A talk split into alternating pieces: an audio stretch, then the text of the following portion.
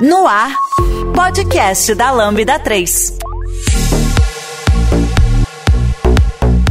Olá, eu sou Giovanni Bassi e esse é o podcast da Lambda 3 e hoje vamos falar sobre VPN e privacidade, é o segundo episódio. A gente gravou o episódio 298 que foi ao ar é, alguns meses atrás, acho que uns dois meses atrás, então você já pode ver lá. Estamos com os mesmos convidados. Então aqui estão André Valente, Guilherme Siquinelli, William Grazel. Não esqueça de dar cinco estrelas no nosso iTunes, que ajuda a colocar o podcast em destaque. E não deixe de comentar esse episódio no post do blog, no nosso Facebook, SoundCloud, também no Twitter. Ou se preferir, mande um e-mail pra gente no podcast lambda3.com.br. Pessoal, no primeiro episódio a gente falou sobre vários assuntos legais, né? A gente falou de DNS, é, falou de VPN, falou de Tor e tal. É, nesse episódio a gente vai continuar no assunto, mas vamos entrar em alguns assuntos novos que a gente acha que são importantes para vocês saberem e manterem aí da, da maneira que for possível, né, com a privacidade de vocês quando estiverem na internet. Vamos começar falando das técnicas de tracking de usuários na web. Na verdade, esse assunto está parecendo até tão importante que ele está duas vezes na pauta. Então, assim, o que acontece é, a gente está sendo rastreado e nem sempre com o nosso consentimento, né? Eu acho que é, todo mundo já viu lá a famosa barrinha de cookies que todo site coloca lá para a gente é, saber que o cookie é uma, é uma maneira muito óbvia de rastreamento, né? Do usuário e que muitas vezes não tem consentimento, né? Então você acessa um site qualquer e de repente tem um cookie do Facebook na tua, na tua máquina, né? Que e ué, o que, que o Facebook tá fazendo ali se você visitou o site da lojinha da esquina, né? Que negócio estranho isso daí. Então todo mundo conhece o problema do cookie, né? E principalmente o pessoal que tá ouvindo a gente, eu acho que sabe mais ou menos é, é, o que, que tá acontecendo de rastreamento. Mas acho que a gente pode falar um pouquinho do, do, do um pouquinho mais do cookie, né? E da, do que, que isso envolve. E também de outras técnicas que são usadas e que não envolvem o cookie. Muitas delas são feitas sem o nosso consentimento. Né? Então, é, é, vamos começar pelo cookie? O que, que vocês acham? Acho que dá para começar falando do que de uma coisa que é um grande problema, coisa que me incomoda muito particularmente, e, e, acho que incomoda a maior parte das pessoas, que poucas pessoas, inclusive, sabem, sequer parou para prestar atenção que tem a ver com cookie, que é aquelas famigeradas mensagens de aceito todos os cookies ou preferências de cookie que está em todos os sites da internet agora, que veio de uma, uma nova regra da União Europeia, que tentaram resolver os problemas do cookie e basicamente, para minha opinião, transformar a web num lugar muito pior, né? Porque me enche o saco todo site que eu tenho que entrar, você clica em, em, em aceitar cookies. E, cara, quando que você vai estar tá com paciência para ficar analisando quais cookies você quer aceitar ou não? Então, calma, então eu já vou te ajudar. Eu vou, te tipo, ajudar. Né? Vou te ajudar a ter uma web melhor para você. Existe hum. uma extensão para Chrome, Edge, Firefox, etc, que já pega e automaticamente nega todos os cookies automaticamente para você. Ela, você não vai nem ver aquelas janelinhas de consentimento. A extensão vai, já vai negar de cara e você continua navegando numa boa sem. Assim, tem muitas é, ferramentas padronizadas de, de cookies, né? E então fica fácil, você razoavelmente fácil resolver a maioria dessas janelas por, usando as ferramentas padrão, entendeu? Então dá uma procurada, não lembro o nome da extensão, é, depende do teu navegador e tal, e ela já vai automaticamente fechar todas essas barrinhas para você e manter tua privacidade nesses sites todos aí. É bom saber, então, porque eu nunca pesquisei nenhuma extensão desse tipo, porque eu achei que, cara, não adianta só bloquear os cookies se na interface ainda tá aparecendo as coisas lá. Na real, eu já uso algumas coisas de privacidade para bloquear muita coisa aqui. Então, você tá falando que tem extensão que realmente vai parar de aparecer as pop-upzinhas, mensagens. É, elas, elas, elas automatizam o clicar em não, não quero cookies. É isso que elas fazem. Entendeu? Hum. Então não é que elas vão bloquear os cookies, elas vão falar não quero cookies pra, por você. Uhum. Entendeu? É e isso. Você, vocês utilizam isso há algum tempo? Vocês já tiveram problemas de sites que não funcionaram como deveria ou coisa do sim, tipo? Sim, mas aí você altera se você quiser, né? Por exemplo, o próprio site da Lambda. Se você não aceitar cookies, você não vai poder comentar nos posts. Porque é, a gente usa o Discuss, o Discuss coloca cookie na tua máquina. Uhum. Então o que, que a gente fez? Você não aceita cookies, que não. Nem, é o problema do cookies de terceiros, né? Que ainda não uhum. foi resolvido, né? Uhum. E aí, é, como a gente não tem como bloquear o cookie de terceiro lá, então a gente não habilita o descanso, não habilita no site da Lambda.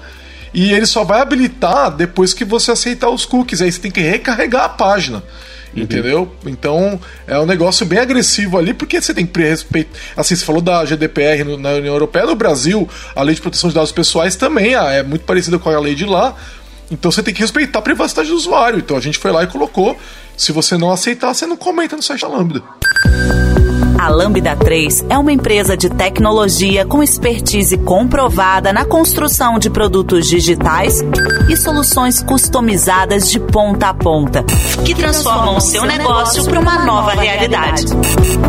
Saiba mais no site lambda3.com.br.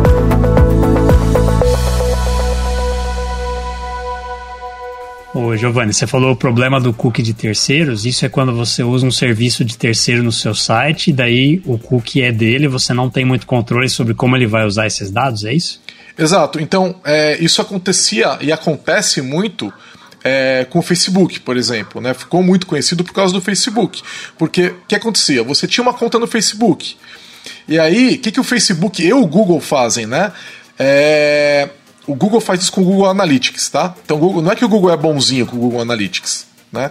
Ah, que legal, tenho aqui uma ferramenta de analytics de graça do Google. Sim, desse jeito o Google está usando para rastrear o usuário. E o Facebook faz a mesma coisa para rastrear o usuário. Então você tem uma conta no Facebook, você acessa um site qualquer e tem lá o botãozinho de like. O que aconteceu quando você acessou o site e o botãozinho de like apareceu?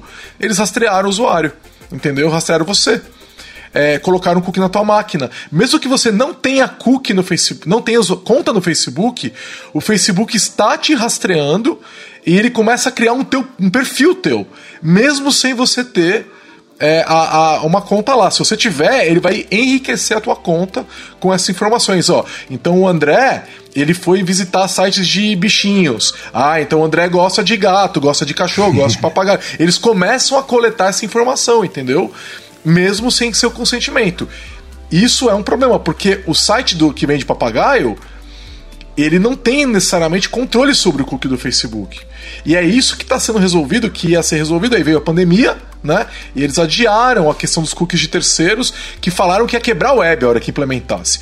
A proposta é que ao acessar o site do, que, do, da pet shop lá que vende papagaio, o cookie de, do Facebook, do botão de like, ele é um cookie do, do domínio do pet shop e não do domínio do Facebook.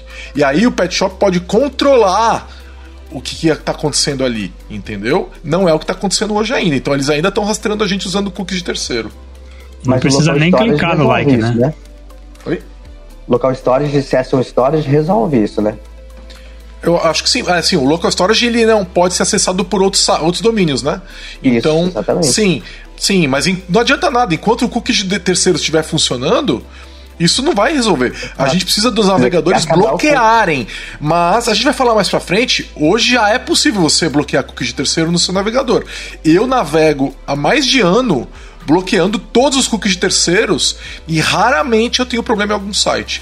Mas depois a gente vai falar mais sobre isso. É, e, mas sobre esse negócio de você falar que o local storage resolve, na real, o problema é, é, é ainda mais embaixo, porque se você está é, colocando, por exemplo, alguma coisa do Facebook, ou, por exemplo, é, o Google Analytics, a maior parte dos sites da Terra usa o Google Analytics, você tem que colocar o JavaScript lá, que eles podem estar tá usando é. tanto o cookie lá, só que mais que isso, você está colocando o seu JavaScript, a partir do momento que tem o seu JavaScript executando no navegador do usuário, ele tem acesso ao local storage ou qualquer coisa também ali no meio, né? Então, uma coisa não necessariamente resolve a outra. Sim, é, você matando e o é, cookie, é, é o mesmo problema tá... do cookie. Mesmo problema. É, um pouquinho diferente, né? Porque a questão do cookie é que você está automaticamente rastreando, inclusive usuários que não estão logados, que você não tem o login da pessoa, então você consegue não só é, pegar a informação da máquina da pessoa, como conectar ela com informação de um, de um perfil que você está é, fazendo lá, que inclusive você consegue falar com uma certeza razoavelmente grande que esse perfil é de fulano. Você consegue dar um ID para essa pessoa, você é, consegue nomear ela, né? Olha o problema, tá?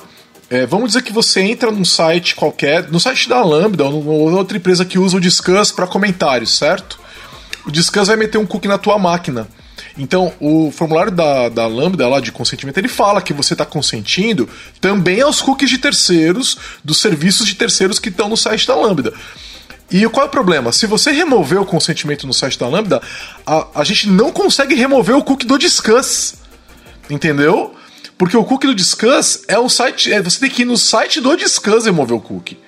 Porque eles têm outros. Eles, é, não dá. É, um, um, você não pode. Um domínio X não pode remover o cookie do domínio Y. Mas pode não permitir, pode, né? Pode criar, mas não pode remover? É. Não, é porque você rodou um JavaScript de outro domínio. Mas você pode, deveria poder rodar um JavaScript para tirar esse outro domínio. Sim, mas aí os serviços de terceiros, muitos. Você, aí que tá. Os termos de serviço dos sites de terceiros são diferentes. Não necessariamente eles oferecem essa gestão de cookie para os sites que estão usando o serviço deles, tá? A maioria não oferece, inclusive, tá? Eu não, aliás, eu não conheço nenhum que ofereça, tá? Só deixa então, criar, então. É, a hora que você deixou criar, você vai ter que ir no site do terceiro e ir lá e falar não dou mais o consentimento para poder remover esse cookie, entendeu? Isso é assim para qualquer serviço de terceiro com qualquer cookie de terceiro. Até então porque, é um negócio muito delicado. Até porque geralmente esses cookies eles são em HTTPS only. Eles não chegam nem a ser armazenados de verdade no navegador da pessoa diretamente. É, e daí você não consegue para o seu JavaScript e deletar o cookie. Se você faz um cookie, não importa se é seu ou de terceiro com HTTPS only, o JavaScript nem tem acesso àquele cookie. Que inclusive é uma das maneiras hoje que dá, dá para comentar aqui. Cookie, apesar de todos os problemas problemas terríveis que ele pode gerar, hoje, se você falar qualquer profissional de segurança na parte da web, a melhor maneira de você trafegar tokens é, hoje num modelo de autenticação é através de cookies de HTTPS only, porque hoje essa é a única maneira de você trafegar um cookie entre servidor e, e cliente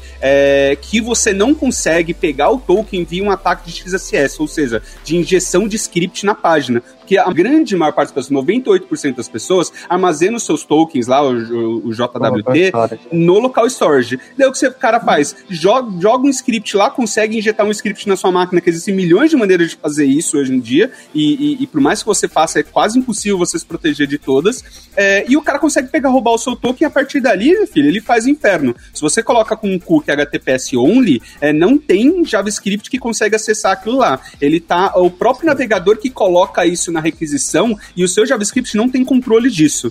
E daí, se o cara, o pessoal, daí voltando para o assunto original, se o pessoal de terceiro está fazendo isso, que normalmente é o que acontece, você não consegue gerenciar isso via o seu JavaScript da sua página para pagar os cookies dos terceiros. Entendeu? É, nenhum cookie, nenhum cookie que não seja do seu domínio, você não pode mexer nele. Né? Então, é, é, então, assim, por exemplo, se você for num site, faz um comentário, coloca teu nome, e-mail e comenta usando Discuss e aí depois você vai em outro site também usa Discuss, você vai reparar que teu nome e e-mail já foram populados ali. Por quê? Porque o cookie não é do site, o cookie é do, é do Discuss, entendeu? Mesma coisa com o Google Analytics. É, quando você acessa o site A, ele vai lá e vai dar a estatística lá tal para aquele site A. Mas quando você vai no site B, o Google sabe que é você de novo. Ele, pro site B, ele vai falar: ah, o novo usuário visitou aqui. Mas o Google sabe que o Giovanni gosta de, de uma coisa e também gosta da outra. Entendeu? Então o Google tá usando isso para te apresentar anúncios. Né? Então, e você, é, mesmo que você não dê consentimento, ele tá fazendo. Quer dizer, eu, não sei como é que tá agora com essas leis de privacidade, se o Google continua fazendo isso, tá? Mas eu imagino que se você não. O Google não deveria colocar um cookie na tua máquina se você não consentir, tá? Aí ele vai ter que. Ele não consegue mais montar o perfil.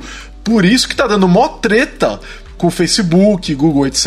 Esses negócios estão andando mais devagar, porque Facebook e Google trabalham vendendo anúncio, né? Eles não, basicamente tem mais nada que eles vendem. É, os outros serviços deles são muito menores perto do, das receitas de anúncio e eles que já. O Google fez tanto para andar a web andar rápido, nisso aí ele tá fazendo corpo mole. Deu qualquer probleminha, ah, joga o cookie de terceiro para frente, depois a gente vê, não sei o quê, porque pra, vai afetar diretamente o negócio deles.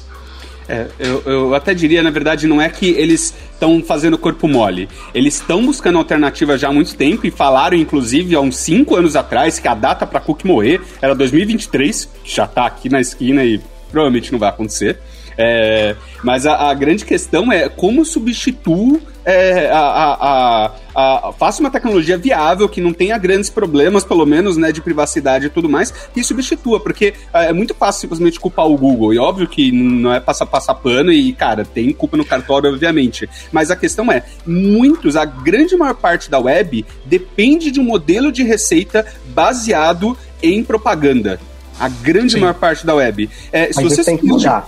Então, Só que tem, a propaganda não, não, não tem, tem, que acontecer que... com consentimento. Hoje ela não ela, ela tá acontecendo. Os grandes sites, eu duvido que o Google e o Facebook estão desrespeitando as leis de privacidade. Eu não uhum. acho que eles estejam, né? Uhum. É, e a questão de cookies de terceiro, etc., tá, tá, mais sob controle com essas leis aqui no Brasil, na Europa uhum. tal. Estados Unidos não, né? Faroeste, cada um, cada um por si, né? Mas no Brasil, na Europa, isso é bem mais controlado.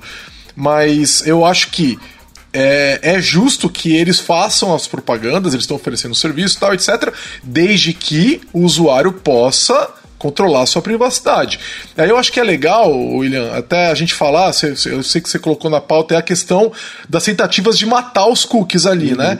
Que eu acho que são tentativas bastante razoáveis e que colocam o usuário em controle uhum. da sua privacidade e ainda dão opção aos anunciantes é, para fazer um anúncio, às vezes, mais direcionado para o usuário, Exato. mas sem bloqueio, sem invadir a privacidade do usuário. Então, eu acho que são. tá surgindo padrões para a web bastante interessantes para resolver esse Exato. problema. Assim, eu só queria entrar nesse detalhe que assim, o meu ponto é, principal com relação a, tipo, você falou, ah, o, o, Google provavelmente não está quebrando as leis. Provavelmente não, obviamente, nessas né, grandes empresas. Só que o é, grande já teria tomado é, um processo, né? É, e, e, até voltando para o que eu falei meio que no início sobre a questão de que por que que eu acho que inclusive algumas dessas leis da União Europeia aqui do Brasil tornaram o negócio até pior, porque por mais que tenha escancarado o problema, é, a grande maioria dos usuários é, simplesmente clica em accept all e a maior parte dos usuários, eu converso com muita gente, desenvolvedores, que nem tem ideia que essa tela, esses accept all que ele está dando, é realmente cookie que tem a ver com leis,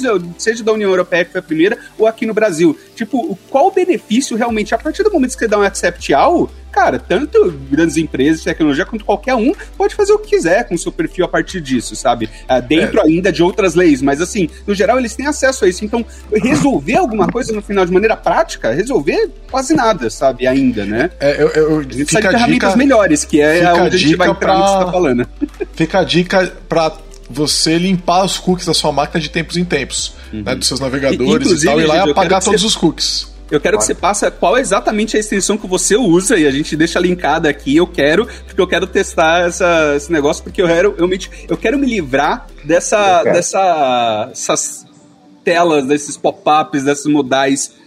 Que, meu Deus do céu. Pego aqui, eu já, já eu coloco também no link direitinho aí a, do post a extensão e para todo mundo que quiser ir, uhum. atrás, ir atrás disso aí. Você já conhece a Lambda 3? Além de sermos uma empresa formada por pessoas apaixonadas por tecnologia, desenvolvemos e entregamos software com qualidade, segurança e inovação, que podem ser um diferencial para o seu negócio. Acesse o site lambda3.com.br e conheça mais.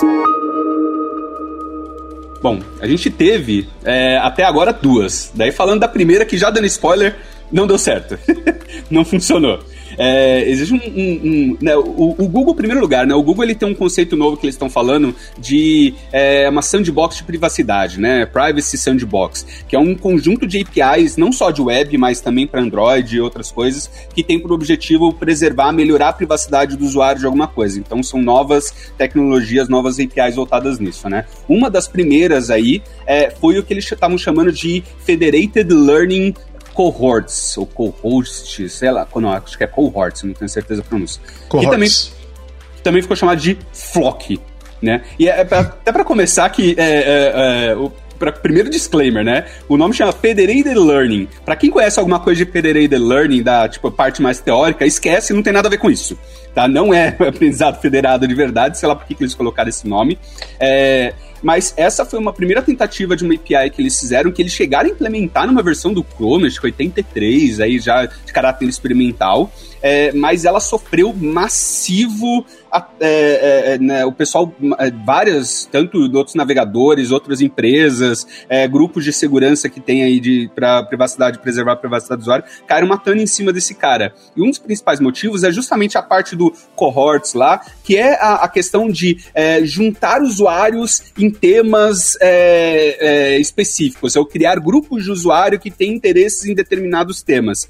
É, e para quem conhece um pouco do tema, sabe que a partir do momento que você começa a juntar, fazer esses grupos, por mais que você é, tente é, deixar os dados lá sem informações, teoricamente, que deveriam denunciar quais são os usuários, quem faz parte dele ou não, a partir do momento que você tem dados suficientes, alguns grupos de camadas de dados, é, você normalmente consegue chegar com certo nível de inferência forte, é, chegar nos usuários específicos. É, e mostraram de diversas formas que isso estava acontecendo já. É, fora que muito desse, é, desses é, cohorts, né, do, do, do, desses grupos, ia estar tá também, é, eu não vou entrar no detalhe, mas ia estar tá muito é, dependente, dependente de tecnologias do próprio Google. E também gerava uma questão aí de. É, como é que é o nome? De quando a gente tem uma empresa controlando tudo aí. Monopólio. Monopólio? Um monopólio em cima do Google, desses dados, da forma como eles estavam sendo criados e tudo mais. É, e daí eles acabaram querendo substituindo isso, é, trocando por um cara que algumas pessoas falaram que é, foi só um rebranding, porque o código-fonte inicial teoricamente é o mesmo e alguns dos problemas ainda estão lá, mas resolveu algumas das coisas, que é a, a segunda tentativa, que é a Topics API. É, que é uma, é, é, uma principal mudança é, não existe mais o cohorts, não existe mais grupos de usuário é, de, de, desse tipo de forma. O que acontece é, o navegador é uma API que, teoricamente, todos os navegadores podem implementar é, individualmente, não vai ter mais, teoricamente, o um monopólio do Google ali também, é, onde o navegador vai colher informações sobre tópicos específicos de interesse baseado no histórico de navegação do usuário. Então, é, os sites vão poder falar, de repente, ou, o navegador pode inferir, acho que vai ter uma API para os sites também falarem, olha, eu tenho tais tópicos, e você, usuário, a partir, por exemplo, o Google AdSense, né, o, o pessoal que faz publicidade para as páginas, vai poder falar, ah, quais são, o navegador, quais são os principais tópicos de interesse do usuário? E daí, com base na navegação, que inclusive também tem um, uma questão de ter um tempo máximo de, de, de, de de tempo para trás que essa, que essa API vai poder se basear. Se eu não me engano, o limite vai ser de duas a três semanas, então ele vai poder pegar o seu histórico todo de vida e vai poder falar: ah, esse usuário aqui, os, os navegadores vão falar, os principais tópicos de interesse dele é, sei lá, yoga, programação e sei lá o que, comida. E daí Cara, ele vai poder falar para exibir anúncios baseados nesses tópicos que são de seu interesse. E cada site vai informar qual é o tópico dele. Então, por exemplo, é, o navegador ele... consegue falar, Exato. ó, se eu estou visitando muito Stack Overflow, Stack Overflow uhum. fala, meu tópico é programação. Uhum. Aí, se eu visito muito a loja do pet shop, o meu tópico é bichinhos, por exemplo. Uhum. E aí o navegador vai aprendendo né? isso e ele informa isso para os mecanismos de anúncios. Uhum. É, eu, eu, Mas pelo que eu tinha lido. Qual que é o ID do usuário, sem falar, olha, isso. o nome do usuário é esse. Exatamente, falar, eu acho que esse é o ponto. Quem tá aqui. Exato, esse esses. é o ponto. Esse é o ponto. Ele não, te, ele não fala quem você é, ele mantém a sua anonimidade. Cara, uhum. isso é excelente, né? Porque o fato de ele não dizer, dizer quem você é e de ele estar apagando o histórico de algumas semanas para trás, ele vai é, é, te mantendo, né, mais é, menos rastreado, né? Eu acho uhum. interessante isso daí, é, né? E, e a gente tem que cair da, pa, sair da simplicidade de simplesmente ah, mata cookie, mata a questão de, de anúncio. Gente, a web depende disso, a maior parte dos sites dependem disso. Mas, a gente mas, precisa dar uma alternativa para que isso possa ser feito de com, maneira segura concordo. e privada. Concordo, mas a gente também tem que dar alternativa de falar, não quero informar nenhum tópico. Olha uhum. só. Sim, sim, é, sim.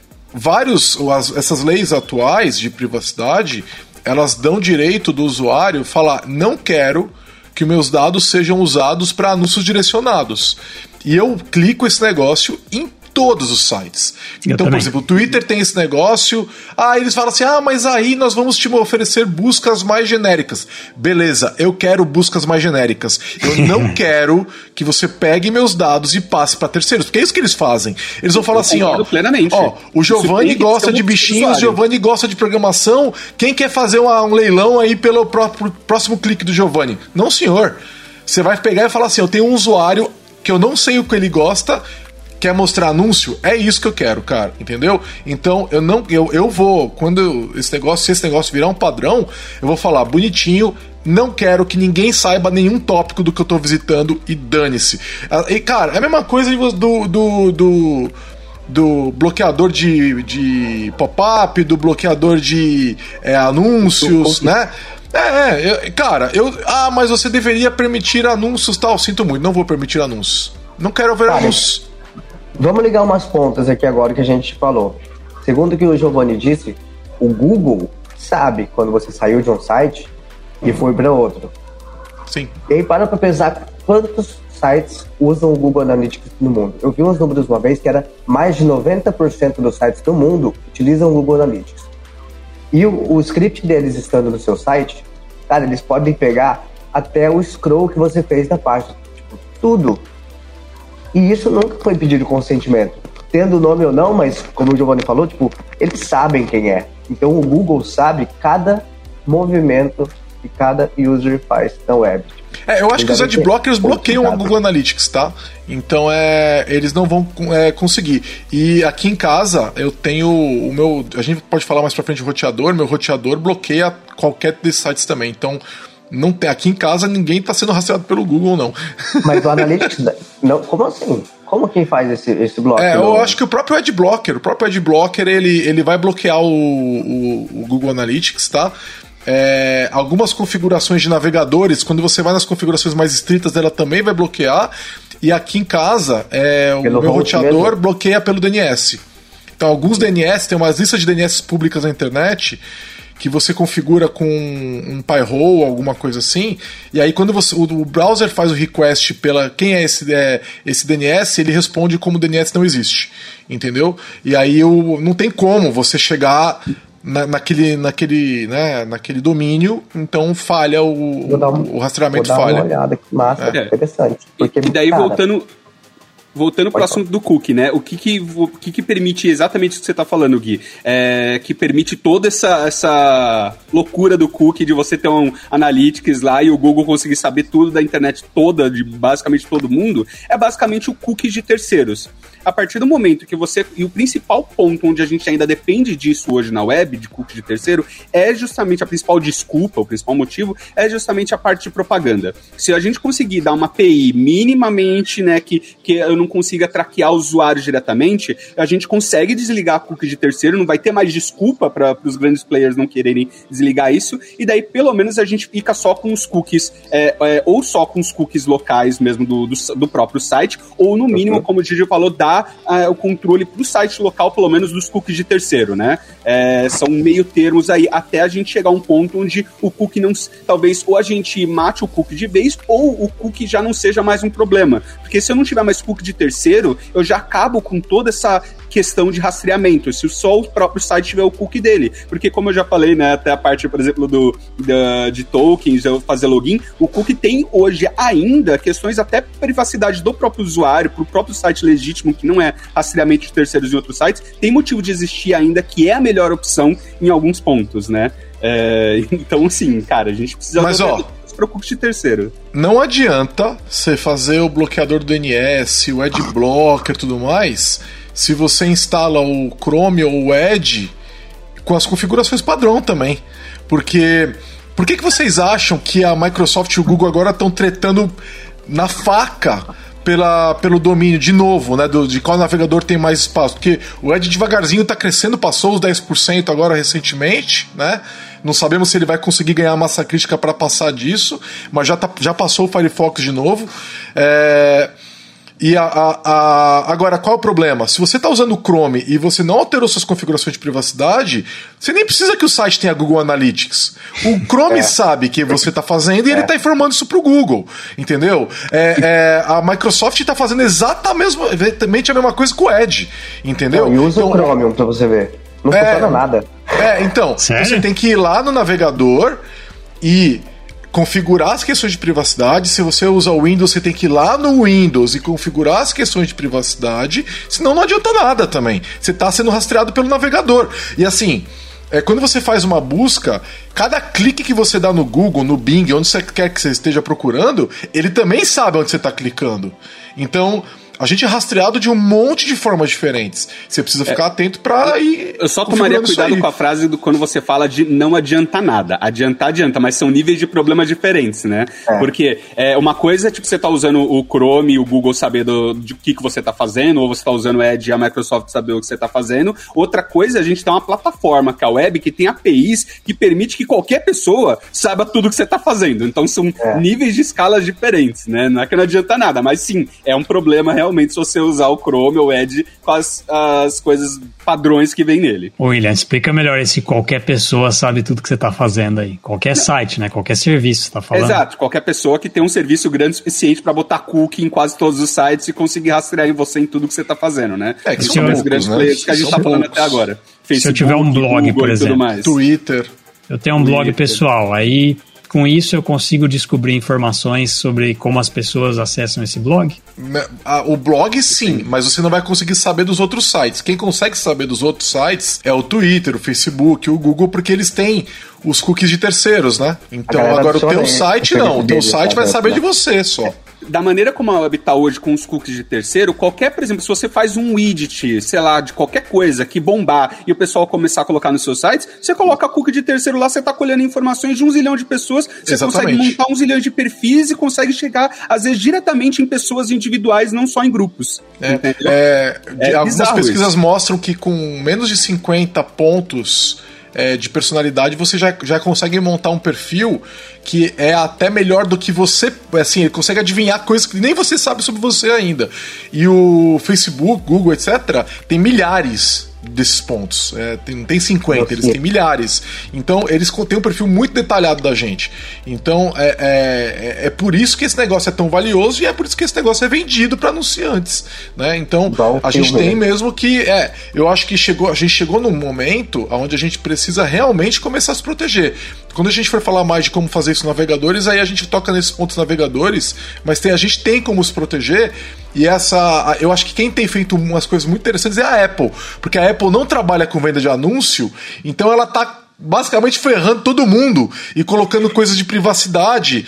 E a Apple é uma força muito grande na internet, na, na, na, na, na tecnologia como um todo. E aí ela tem comprado essa briga. Porque para ela, comprar briga com o Google e o Facebook é, é, é, legal. Principalmente o Google por causa do Android, né? Mas é, no geral é bom para ela comprar essas brigas, né? É, não sei se vocês se lembram quando ela introduziu no iPhone a questão de não compartilhar é, mais os dados entre as apps né? O, a treta que surgiu pro Facebook, Facebook, Facebook ficou puto, né? De que agora o que ele faz no web, no web no WhatsApp não vai ser compartilhado com o que acontece no, no, no Facebook ou no Messenger e tal. Porque antes eles podiam conversar entre si. E agora no iOS você precisa pedir para eles conversarem entre si. E 90 e tantos por cento tá falando não. E isso está atrapalhando na montagem do perfil desses usuários no Facebook quando ele vai vender a sua informação para os anunciantes. Então, isso tem sido positivo. Agora, o Android vai fazer isso? Eles falam, parece que o Android vai fazer também, mas olha como está demorando para aparecer no Android. Mas, Por assim, quê? Um Por causa do Google. Não é que a Apple é boazinha, é porque a Apple não tem interesse por trás, daí ela faz Exato. essa pauta andar pra Vira ela feature, né? Boazinha. Exato, assim, ela, ela pra ela é... interessa ela, ela Sim. trava um negócio que poderia estar tá aí, como por exemplo... PWA. Várias, a PWA, PWA Service é. Workers, a Exatamente. API, que é de interesse deles, que já é uma API já padronizada que todo mundo implementa, que eles implementam. Então, Come, não, começaram a implementar. É, começaram. Começaram a implementar, então, mas eles enrolam. Você tem razão, William. Eles, eles fazem isso, eles entregam uma feature. Olha só, o iPhone tem uma questão de privacidade que o Android não tem, porque o Google quer roubar teus dados. Beleza, o iPhone tem outros problemas, né? É. É, então não é que eles estão. Meu, são empresas, isso é capitalismo, ninguém é bonzinho, entendeu? Exatamente. Então vamos, vamos entender esse negócio. O que a gente tem que fazer é pressionar mesmo, né? a gente tem que entender as motivações por trás, entendeu? É. Do que, que tá rolando nessas empresas aí. Não existe empresa boazinha. Exatamente. André, você perguntou se sério, se usar o Chromium não roda nada. Se você não configurar uma chave de API do Google lá, tem um monte de coisa que você não consegue fazer. Até o YouTube não roda vídeo se você não configurar. Tipo, é o Chromium puro, ele, é, ele usa metade da memória. Só que é muito ruim. Funciona bem pouca coisa, sabe? Serviços do Google principalmente. O Android também. Tenta pegar o Android, um Android uh, do, do projeto Android lá tal, e tenta rodar ele direto. Você tem uma, uma, umas imagens que você consegue pro, pro. instalar e tal. Você não, nada funciona, nada funciona. Sem o Google Play Services instalado, Sim. esquece, o celular é um tijolo. Entendeu? ele não funciona. Através de soluções tecnológicas e inovadoras, a Lambda 3 entrega projetos baseados em metodologias ágeis para empresas que buscam qualidade, agilidade e sustentação de seus sistemas, com o objetivo de potencializar o seu negócio. tem muita coisa Como rolando. A gente tá dependente deles, né? Sim, sim, totalmente é, mas se dependente. for pensar, né? Tudo isso a gente tem acesso, o Android não, né? A gente compra o celular, mas é, o software não. Você não compra o Android, você não compra o Chrome, você não compra o Edge. É interesse deles, gente, né? Então, ali. como a gente não compra nada disso, a gente está pagando com esses dados todos que a gente está entregando, né? Exatamente. É, mas a lei não permite mais isso. Então, é, eles estão tendo que pedir para a gente os dados e oferecer controles. Então, você pode ir lá e fazer esse ajuste. E aí tem um outro ponto que a gente não falou aqui, que é como a gente falou um pouco do, do, rastreamento sem consentimento e tal, só que tem coisas que não são nem reguláveis e que já deu até processo, né? Como por exemplo fingerprinting, que é os sites usarem é, informações do, do, seu dispositivo para montar o perfil, falar ah, isso aqui é o William de novo, né? Como é que ele sabe? É pela resolução da tela, né? É, ou a versão do navegador, é, ou IP, a região do IP. Então eles vão falar assim: ah, essa é a mesma pessoa que ele não colocou nenhum cookie na tua máquina, tá? Porque você não tá permitindo. Mas ele tá falando, é o mesmo usuário. Eu sei que é o mesmo usuário. Então, porque ele foi tá visitando vários sites em seguida ali que tá pedindo o mesmo IP, tá pedindo a, a, os, as mesmas informações e tal. Ele fala, ah, esse aqui é o mesmo usuário e ele consegue começa a montar que aquela é uma pessoa, ela não sabe muitas informações, mas ele começa já a poder te mostrar anúncios, porque ele sabe que você visitou o Pet Shop, que você visitou o Stack Overflow, que você visitou não sei o que lá, e aí ele começa a montar o perfil de usuário sem o teu consentimento. Já teve multas para empresas que fazem isso, né? É, isso não é uma técnica permitida, na maior parte dos países que tem essas regras de privacidade, isso é proibido, mas é, muita gente continua fazendo. Cara, eu acho que o assunto privacidade Está diretamente ligado a anúncio. É diretamente ligado a anúncio. Eu acho que esse caminho vai ser uma longa jornada ainda que a gente vai ter que regulamentar muito bem anúncios da internet, não só privacidade, sabe? É, fazer anúncios na internet vai ter que ser uma coisa regulamentada e bem, bem implementada, porque, cara, sites por G1 que não tinha publicidade enorme antes, você vê hoje, cara, tem até, parece que tem até propaganda de ereção, site grande, sabe? Falar, mano, como assim? Como assim é, a web? Mas não, é, não é, é só para. Eu acho que anúncio é o principal, mas tem outras coisas. Por exemplo, o Windows tem uma série de coisas que ele faz para te rastrear, que eles chamam de telemetria, né? E muitas coisas disso eles usam para quê? Para melhorar o próprio Windows, certo? Então é igualzinho a Tesla faz com os carros dela, tá? Então o que, que eles estão fazendo? Eles estão rastreando as ações do usuário para entender como o usuário usa o produto e melhorar o produto. Então você vira um é, é, você vira um, um, gerador de dados para eles, né? Você está trabalhando para eles para produzir dados para eles produzirem um produto melhor. Você pode concordar ou não com isso. Se não concordar, você vai lá e desabilita é esses controles. Esses controles são o tipo de coisa que eu deixo ligado. Porque é um produto que eu quero que melhore. Eu acho que não, eu, eu, eu acho. Eu vejo de forma positiva. É, eles anonimizam os dados, né? Então um monte de gente que faz software usa isso para melhorar o produto, anonimiza essa informação e ela não é usada para nada além de melhorar o produto. É um rastreamento? É. Mas eu não vejo ele desrespeitando minha privacidade. Então eu Por permito, eu não tenho né? problema com isso tá? Mas uhum. tem gente que não gosta e aí tem como bloquear também. O VS Code mesma coisa, né? Também faz pra telemetria, caramba, todo tem uma galera que não curte. Todo, todo produto da Microsoft faz isso, todo. E, daí, voltando um pouco para a web nesse sentido, quando a gente está falando dessas técnicas de fingerprinting, um dos grandes problemas não é, é só a questão de, das informações que ele consegue pegar. Porque, obviamente, se você injetar um JavaScript ali, você vai conseguir pegar qualquer coisa. O problema é, hoje na web, mesmo sem você é, conseguir injetar um JavaScript, você consegue, por qualquer requisição, por padrão, os navegadores eles colocam em qualquer requisição essas informações que o Gil falou de qual versão do navegador, qual o tamanho da tela, qual não sei o que são coisas básicas que, por exemplo, daí é, entrando em outro ponto aqui, por exemplo, CDN. Se você tem uma CDN que você coloca o arquivo seu JavaScript lá e você pega, a CDN pode coletar esses dados de fingerprint que são mandados automaticamente lá, mesmo se for só uma imagem. Então Sim. não é nem JavaScript. Então isso começa a virar um problema que muitos browsers, inclusive, estão por padrão diminuindo a, a esses dados que estão colocando, às vezes colocando quase nada, é, por padrão, e que acho que vai ser o que realmente deveria acontecer. Pelo menos para coisas de terceiro, né? Que não seja do próprio site que você acessou, cara, não tem por que você enviar todas as informações o tempo todo, é loucura. É, mas lembrando que não pode fazer isso. Isso aí vai contra a lei. Se for descoberto que uma empresa está fazendo isso, ela vai tomar uma multa milhões, assim, ela vai perdendo uma multa, tá? Não pode coletar, né? Mas que, é, que ela recebe, recebe. Não devia nem estar tá enviando. Tudo né? bem, mas se, se, se a gente assumir que a empresa está respeitando a lei, e eu assumo que as maiores, que são as mais problemáticas, estão então, tudo bem. Eu acho que, assim, quando a gente fala de CDN, é, Amazon, Microsoft, Google, eu acho muito difícil que essa CDN, a Kamai, né? Eu não acho que essas empresas estão usando isso para fazer fingerprinting. Mas eu não ficaria surpreso que algumas outras, talvez menores ali, tivessem até vendendo dado de usuário para montagem de fingerprint. Não ficaria surpreso, tá? Mas eu duvido muito que as maiores estejam.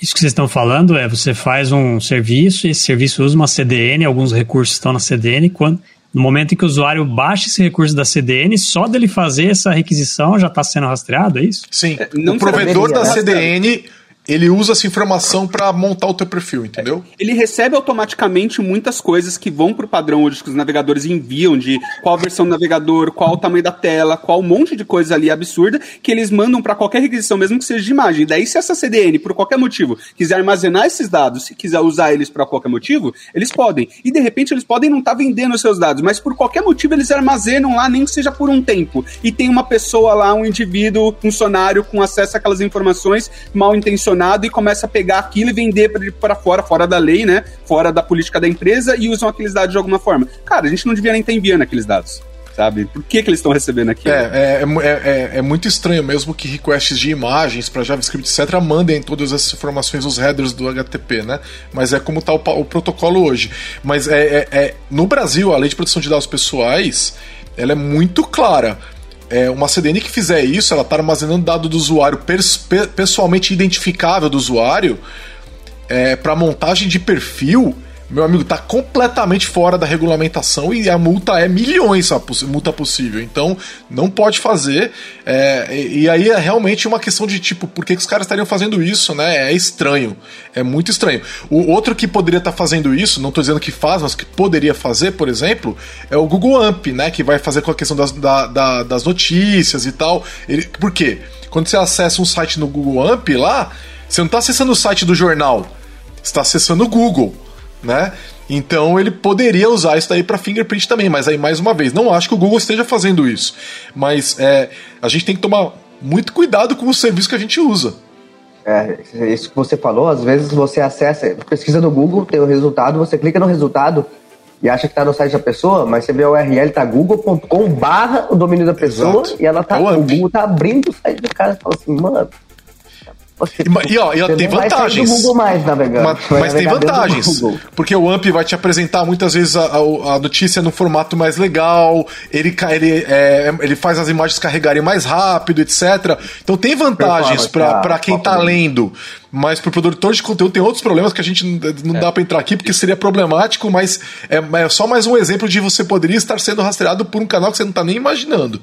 É, a gente tem que tomar cuidado porque, cara, AMP é um assunto vasto que daria, inclusive, é, pra é. gente fazer um, um, podcast só por só ele. Só sobre assim, isso, é entendeu? é verdade. É, Mas, assim, controverso o, pra caramba. O resumo do AMP, por que, que ele existe é: a, o Google não tá contente que a maior parte dos sites não estão fazendo sites rápidos e ciente.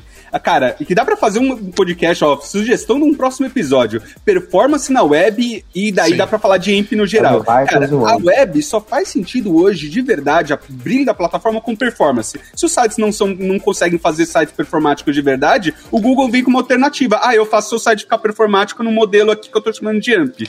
É, mas isso aqui é, todos os problemas. E fica bom no mobile isso, né? também, né? Porque muitos sites Exato, que não funcionavam é. no mobile ficam bom no AMP no mobile. Uhum. Então, pra gente como usuário é ótimo, né?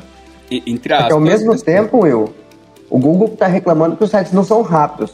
Uhum. Mas é um, os sites estão ficando lentos também muito por causa de anúncio. De Sim. tanto de anúncio. Ah, mas no. Google, Não só, no Google, não só, porque eles se no Google não, né? com isso, cara. No Google não, no Google não. Mas, cara, Ah, o problema do Google com anúncio são mais é a quantidade Assim, é e como eles estão disfarçando os anúncios.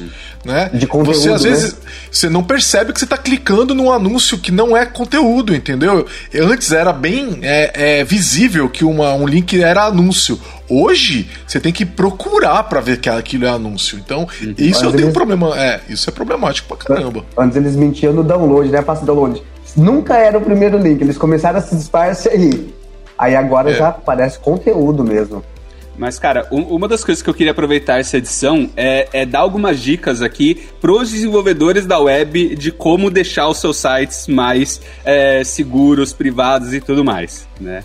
É, existe uma máxima da quando a gente fala para a web que no geral é nem mande para o navegador, não mande para o browser informações sensíveis. Tudo que você não precisa estar lá, é, tudo que é sensível, que não, não tem a necessidade ou para a parte técnica, é, ou seja sensível, nem deveria estar chegando no navegador. Né? No geral, a gente deveria fazer uma requisição que faz um processamento com esses dados sensíveis e dê só o retorno do que você realmente precisa para a tela.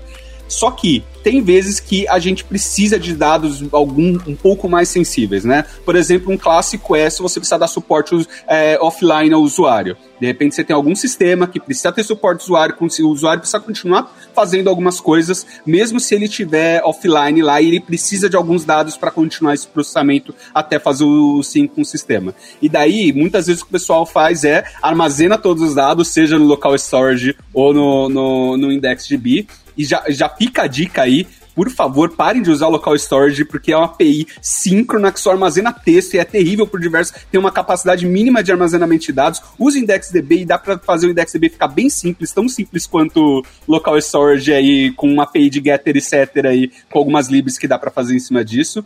Mas, cara, tem APIs de criptografia no HTML5, no JavaScript, que dá pra gente usar, que tem podcast já da Lambda inteiro sobre isso, para quem quiser saber nos detalhes como funciona, que, cara, é bizarramente fácil. Eu mesmo tenho, não é só fazer propaganda minha, mas eu tenho libs que dá para armazenar de maneira criptografada dados do IndexDB de maneira super simples, que você quase não precisa ter conhecimento profundo no assunto para conseguir começar a utilizar, tá? É, e, cara, são APIs que estão aí já tá todos os navegadores. Você consegue criptografar dados dos seus usuários no navegador hoje de maneira muito simples. Não tem por que não usar isso se você precisa. Você está ouvindo mais um podcast da Lambda 3. Nos organizamos de forma democrática para que todas as pessoas compartilhem conhecimentos e boas histórias. Temos muito papo sobre tecnologia, diversidade, cultura e muito mais. Encontre o caminho para novas ideias aqui. A gente não vai entrar mais em tanto assunto de dev aqui, mas tem, tem como a gente falou, um podcast inteiro da Lambda gravado sobre isso comigo, com o William, então é, se- vale a pena ouvir para quem quiser entender um pouco mais. E o William tem um monte de palestra que ele já fez e, e biblioteca que ele montou, então tem- sigam lá para ver isso daí. Ele tá, tá bem fácil de achar esse conteúdo do, do William é, na internet sobre isso. Aí Web assim, Crypto, né, Will? Oi? Web Crypto, né? É, Web Crypto Storage, Web Crypto Tools, alguns projetinhos open source aí pra quem quiser brincar no assunto sem precisar se aprofundar tanto. Isso. Outra coisa que tem rolado interessante aqui, que é uma coisa que pode avançar bastante na questão de segurança, né? É o lance de não ter mais senha, né? De ir matando as senhas, que algumas empresas estão chamando de é, passwordless, né? Teve até agora em maio um anúncio do Google, Microsoft e Apple, se eu não estou enganado, de fazer tipo alguns esforços em conjunto para começar a matar a senha. É, vocês têm visto esses esforços para matar a senha e vocês estão usando algum tipo de produto ou serviço que não usa a senha é, e vocês estão gostando? Como é que tem sido para vocês a questão de passwordless? É, eu tenho alguns vídeos que eu assisti do canal do Chrome. Tem uma frase bem legal que eu vi que eles falam lá que é: O melhor login é não ter login. Se você não precisa da senha do usuário, se ele não precisa de uma senha para acessar, não peça para ele uma senha, porque você pedindo uma senha para ele, você está se responsabilizando de manter isso armazenado com segurança, Se vazar, a culpa é sua. Então, se você não precisa de senha, não coloque, não peça para ele digitar uma senha no seu site, né? Use estratégias como é, login federado ou coisas assim. É, o Will pode falar um pouco mais aí da WebAuthn, também que é uma API bem legal que está chegando, né, Will? Uhum. Cara, é, é, é, bizarro porque password, né, senhas, são uma das coisas mais inseguras que a gente tem hoje, tanto na web como no, no sistema geral, e são inseguros de todos os lados, porque é difícil para os desenvolvedores manipularem isso da maneira certa. Por exemplo, a maior parte dos sistemas pequenos, de sites pequenos que estão começando, é, a maior parte deles não faz um. não, não gera um. não criptografa a senha para mandar pro, pro negócio, não passa por um, um software, não, um, um é, por algum algoritmo, né? Seja um MD5 clássico aí que nem deveria mais estar usado, mas um, um SHA-256, é, outros caras aí para enviar senha já de maneira mais segura. É, muitos sistemas até hoje armazenam num banco de dados a sua senha também de maneira aberta. É, e daí qualquer pessoa que tem acesso àquela base de dados, que às vezes pode ter muito ou pouco, às vezes muitas, é, conseguem pegar a sua senha. É, e também é ruim para os usuários. A maior parte dos usuários usam senhas fraquíssimas, né? Existem é, é, muitas formas de você fazer ataques de, de força bruta é, com o que eles chamam de Rainbow Tables, que são as, as senhas mais comuns que a maior parte dos usuários utilizam, fraquíssimas, né? Desde 1, 2, 3, 4 até. Se você começar a trabalhar com o mínimo de engenharia social, é muito fácil você conseguir informações mínimas para conseguir adivinhar certas senhas também mais comuns que o pessoal usam como dados datas, nomes de cachorro, filho, é, coisas do tipo, né? É, e é muito fácil do usuário esquecer quantas vezes, cara. Eu bizarramente esqueço várias senhas, até porque eu tento fazer senhas mais seguras, né? Então é muito fácil eu esquecer é, senhas que eu. Principalmente quando é um servidor, algum site que pede alguma regra muito específica de senha que não tá no meu padrão de senha que eu normalmente uso no dia a dia, com algumas regras bizarras que daí você nunca lembra, e daí você tem que ficar trocando senha, cara, é, é, se não você compartilha, pessoal anota a senha, compartilha com, com o pessoal. Existem inúmeros motivos pelo qual a gente deveria matar senhas, né?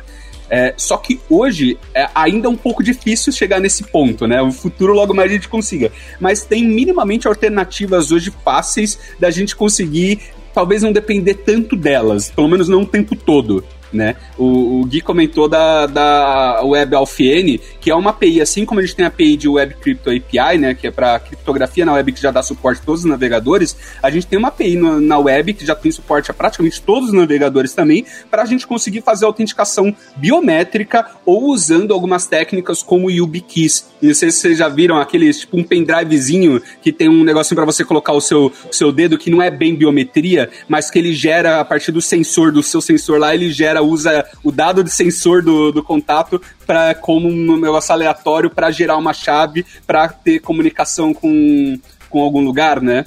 É, é comparado àqueles tokens de banco antigamente, né? Que tinha. Sim, sim. Exato. E, e hoje em dia, né, a gente tem vários é, serviços e aplicações que fazem isso. Por exemplo, o GitHub, você ele, ele usa esse protocolo para usar o seu leitor biométrico do seu computador Uhum. E integrado com o sistema operacional é muito legal. É, pra, pra, com uma chave. Então, aqui, por exemplo, nesse computador, ele me loga é, usando o, o meu rosto, né? É, eu não digito senha. Ele tem também o uso de spin, né, e senha e tal, mas isso é porque a Microsoft está há bastante tempo no Windows caminhando numa, no, nessa direção de não ter senha também. E tanto o, a, a, os Microsoft Accounts, que é aquela conta do live.com que a gente tinha lá 20 anos, tal, Outlook.com e tal, quanto as é. contas de Azure AD de corporativa já suportam passwordless, né? E uhum. aí, é, enquanto. E isso quer dizer você não ter mais senha, então você pode, de fato no Windows e nas contas da Microsoft não ter senha. Eles removem a tua senha. Você não tem uma senha. Mas é, enquanto as pessoas não abandonam a senha ainda, eles têm priorizado o login sem senha. E aí, é, o Windows você loga nele sem senha. O que, que o GitHub fez? Usou a mesma API do Windows, utilizando o que o browser oferece, né? Então, o, o GitHub não teve que ir lá e criar uma coisa de baixo nível para falar com o Windows. Não. Os navegadores oferecem essa API de segurança, ele vai lá e fala: Eu quero usar uma, uma, alguma coisa biométrica tal lá. Ele fala, ah, o, beleza. Aí o próprio navegador fala com o Windows, isso pode ser qualquer navegador moderno, e aí ele pega e abre para mim uma janela para ler, ver minha cara, que é a mesma que eu uso para logar no Windows, entendeu? E aí ele pega e me libera no, na, na, conta do GitHub. Isso quer dizer que até se eu tiver num outro computador, ele pode fazer isso nesse computador se ele tiver ligado, entendeu? Então é, é ele já pede a minha autenticação por esse computador. Então é muito legal porque você autentica. E ele também usa a app do GitHub no celular como um segundo fator de autenticação se você quiser. Então você consegue se logar nos lugares utilizando outras coisas que não são tua senha. E isso, meu, é muito legal, né? Giovanni, okay. isso aí é sempre usando a câmera, então, para ver o seu rosto e fazer o login? Nesse computador é, mas pode ser qualquer coisa biométrica. Pode ser o dedo na digital, pode é. ser o rosto, pode ser a íris, pode ser o que o seu computador é. oferece. Eu uso a eu biometria algumas... do Mac.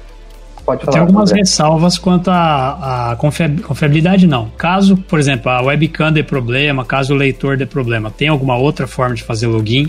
Aí Sim. você recorre à senha ou como. Você pode é? ter a senha ou você pode ter o PIN, tá? Ou você pode ter um, um celular. Então você consegue logar usando o seu celular, entendeu? E ele te loga no Windows usando é, o celular, ele o... te loga usando o teu PIN. E quando você faz passwordless, você tira a sua senha, tá? Então você não tem mais senha, a senha não existe.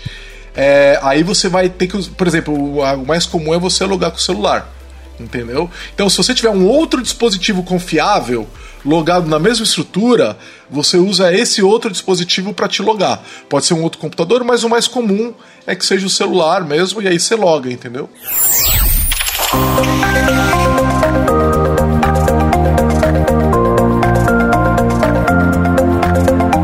Esse podcast é produzido pela Lambda 3, uma empresa de tecnologia inovadora que pode te ajudar em seus maiores desafios. Especializada em desenvolvimento de software, a Lambda 3 tem experiência na entrega de projetos de maneira ampla e contínua, através de metodologias ágeis que fazem a diferença para o seu negócio. Conheça nossas soluções entrando no site lambda3.com.br.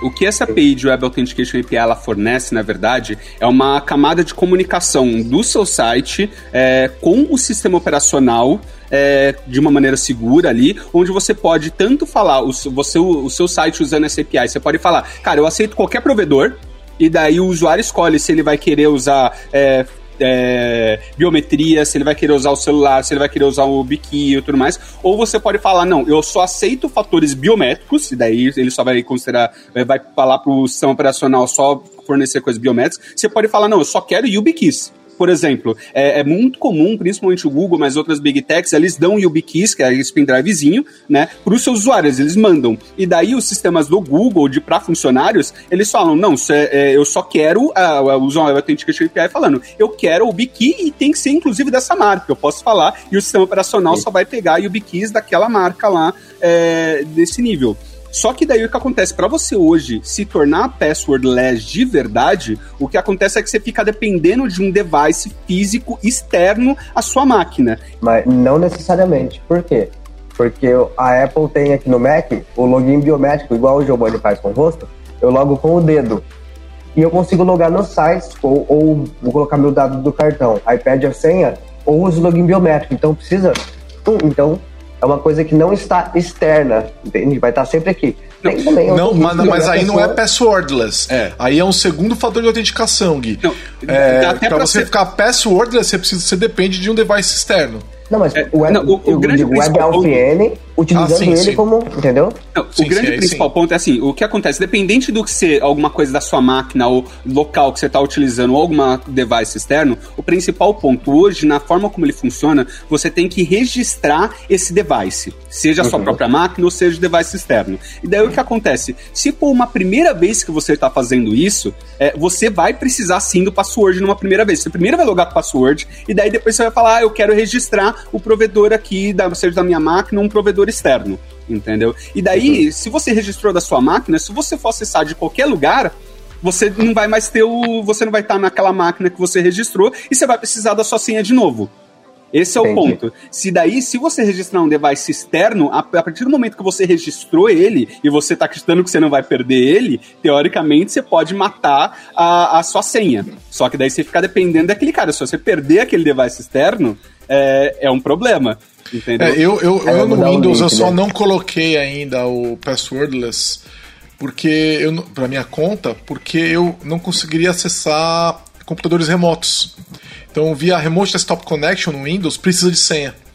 Ele não consegue Entendi. propagar isso. Então, e como é uma coisa que eu faço com alguma frequência, não, não dá, não dá para eu fazer. Então, assim, é bom você ficar atento com qual, qual, às vezes não é tudo que funciona se você remover a senha do usuário. Então não é uma coisa que você vai lá e fala, vai obrigar todo Não, você tem que tomar cuidado. E outra coisa que eu quero voltar, que, que a gente mencionou, é tem que tomar muito cuidado onde você coloca a tua senha. Tem muita gente que usa a mesma senha para tudo. Né? É. A gente até falou um pouco disso, eu acho que no episódio anterior, né? É, eu acho que a gente falou, não sei se a gente falou, não, acho que a gente não falou. Eu tô olhando aqui que a gente falou no anterior, não falamos. Mas assim, o que acontece? É, tem muita aplicação legada que usava usa SHA-1 para criptografar tua senha. MD5. É, SHA-1, MD5 então, nossa, é. SHA-1 MD5 são é, tá? facilmente você quebra com força bruta, tá? É, você quebra é, centenas de senha é, num tempo muito muito baixo, assim, sabe? É, com força bruta. E você não sabe se o site que você está acessando usa uma dessas tecnologias. E aí, quando o que acontece é, quando um, um desses lugares é hackeado e os dados de usuário e senha vazam, o, quem, o, quem é, é, roubou esse banco de dados vai descobrir a tua senha. E se ela for usar, a mesma né? senha. Isso. É, e aí essa, se essa senha for a mesma que você usa em outros serviços, no Gmail, no Outlook, sei lá, essa, essas pessoas vão começar a, ter, a invadir esses seus serviços. Então, você tem que tomar muito cuidado para não usar a mesma senha em todos os lugares. E aí entram os gerenciadores de senha, tá? Eu recomendo que vocês usem o Bitwarden, que é um gerenciador de senhas open source, tá? É, que oferece um bom serviço. É, existem outros como o Bitwarden, tá? Eu uso é, também, B, muito bom. É B-I-T-W-A-R-D-E-N. O, o é, é, é, tão bom quanto os que são pagos, tipo LastPass ou OnePassword, etc. Mas é open source e eles ganham dinheiro vendendo para empresa. A Lambda 3, por exemplo, é cliente da Bitwarden, tá? Então é, é, é a gente é, é, você o serviço para uso pessoal é muito bom tem app para celular e tudo igual todos os outros e é, com esses gerenciadores de senha você vai gerando senhas para sites para cada site. Então, as, minha, os meus, as minhas senhas em cada site, elas são gigantescas, de 40 caracteres, tudo misturado. Eu posso até assim, já, às vezes a pessoa vem na minha mesa, eu pego, é, mostro a senha e falo, e aí, vai lembrar? Não dá para lembrar, cara. Parece um, um, um, que eu fiquei digitando aleatoriamente no teclado, assim, sabe? Se você é, lembrar, 40... é sinal que tá na hora de tocar, né? É, exatamente. Então é, é, é, isso aí evita esse tipo de problema da tua senha ser vazada em outro site, tá? E aí, o que, que você pode fazer também, né? Isso é para vocês ficarem assustados, tá? Tem um site chamado Minha Senha, tá? É, é minhasenha.com. É, acessem lá e coloca teu e-mail e, e, aí ele vai até te mandar um link, tá? Para falar, para garantir que você é você mesmo, tal, né? E aí ele vai falar assim: ó, a tua senha já foi vazada nesses sites aqui. E ele fala: a tua senha ah. vazada foi essa. Tá? Mas inteira? Mostra inteira? Inteira. Ele mostra inteira. Ah, e é assustador, tá? É. Porque a, a é, é é, às vezes é uma senha que você usava quando você era adolescente, que você usava a mesma senha para tudo tal. E você, assim, para mim vazou uma senha que eu usava, sei lá, 20 anos atrás, assim, sabe? Que eu não uso mais hoje em dia. Mas Vazou, tava lá, cara. E eu falei, putz, cara, esse negócio é muito perigoso, cara. Tá, Tem então. Uma API que faz isso, verifica sua. É, então, tem que tomar cuidado. Então, assim, é, tem vários sites que fazem isso, tá? A própria Serasa faz isso, mas o da Serasa é pago, tá? É, e eu, eu publiquei isso daí num artigo que eu publiquei no, no blog da Lambda, em fevereiro de 2022, no começo desse ano, tá? Onde eu, eu falo essas dicas, tá? Então, usa o gerenciador de senha, verifica se a sua senha não vazou e tudo mais, tá? Porque às vezes você nem sabe, mas tua senha tá tá aberta na internet, cara. Sabe? É, essas senhas normalmente que vazaram, elas estão disponíveis na Deep Web, na, Deep Web, na Dark Web. estão à venda sabe? Então se o cara vai lá, uma pessoa vai lá, compra uma, uma esse banco de senhas vazados e vai começar a tentar usar elas para te hackear em outros serviços. Porque ela, você pode estar usando a mesma senha em outros serviços, não necessariamente no, sei lá, na vaquinha.com, que sei lá, a gente usava 98, sei lá, sabe?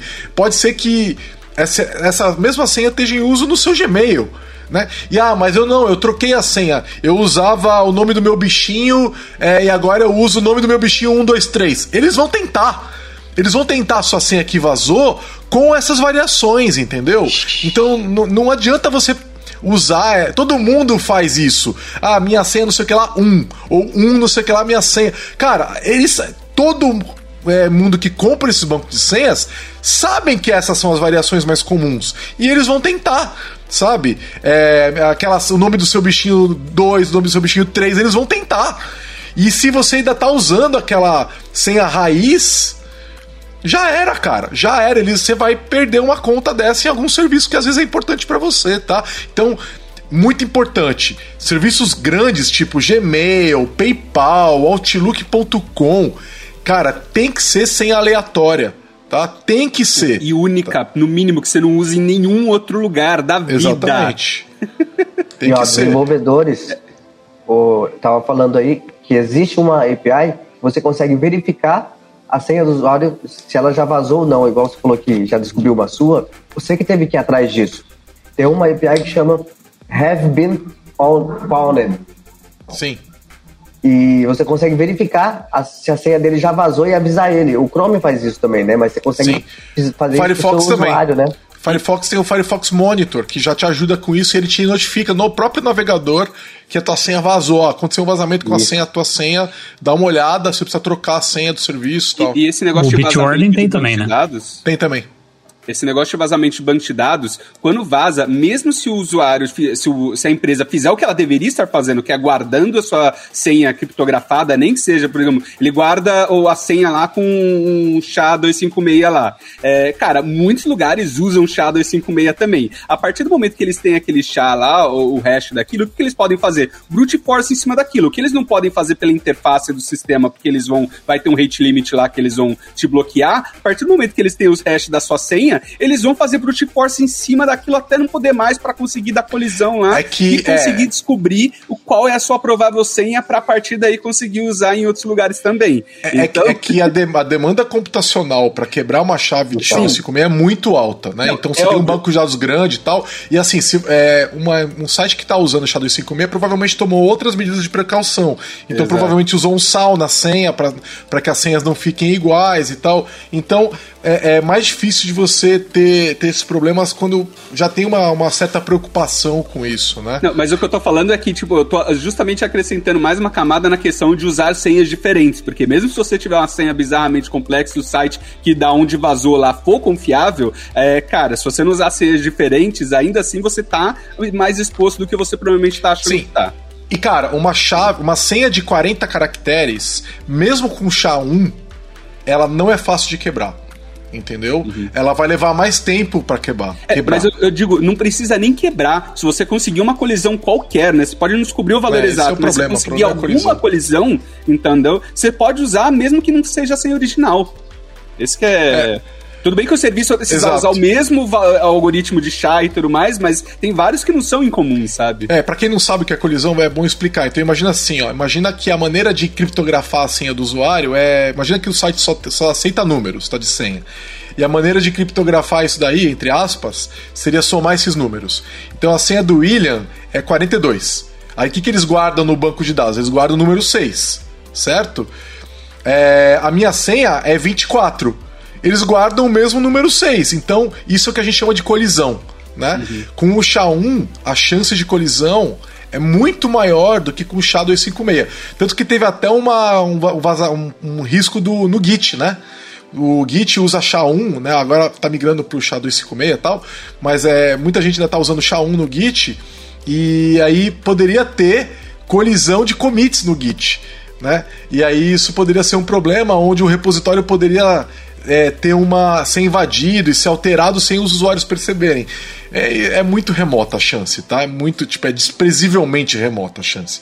Mas por causa disso eles mudaram para SHA-256, justamente por causa desse problema de colisão.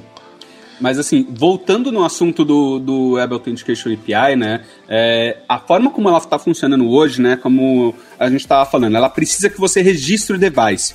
É, hoje, apesar de, desse inconveniente, é, ela pode ser muito, muito poderia estar sendo muito mais utilizada do que realmente está utilizando hoje. É, tanto para Two-Factor Authentication, quanto, pelo menos, para substituir o, o, uso da senha naquele device que foi cadastrado, mesmo que seja locais é, é, específico ali. É, e isso tem diversas vantagens que pode ter tanto para a segurança quanto para o próprio negócio. Né? A gente tem alguns cases, eu não vou lembrar agora o, o nome das empresas, mas o Google I.O. deu, no, acho que nesse último agora, é, cases de, de alguma empresa, sei lá, Alibaba, qual foi, é, que conseguiu melhorar muito a conversão de vendas utilizando o Web Authentication API no device lá, substituindo a senha a partir do momento que registrou aquele device, porque a partir do momento que ele já fez isso, qualquer step, qualquer coisa que você diminui o atrito entre o usuário tá comprando é, o que ele realmente está querendo, o que ele veio ali, é, é, é, muito melhor. E se você conseguir fazer que ele consiga comprar simplesmente colocando o dedinho dele, usando a, a, a face dele, né, alguma biometria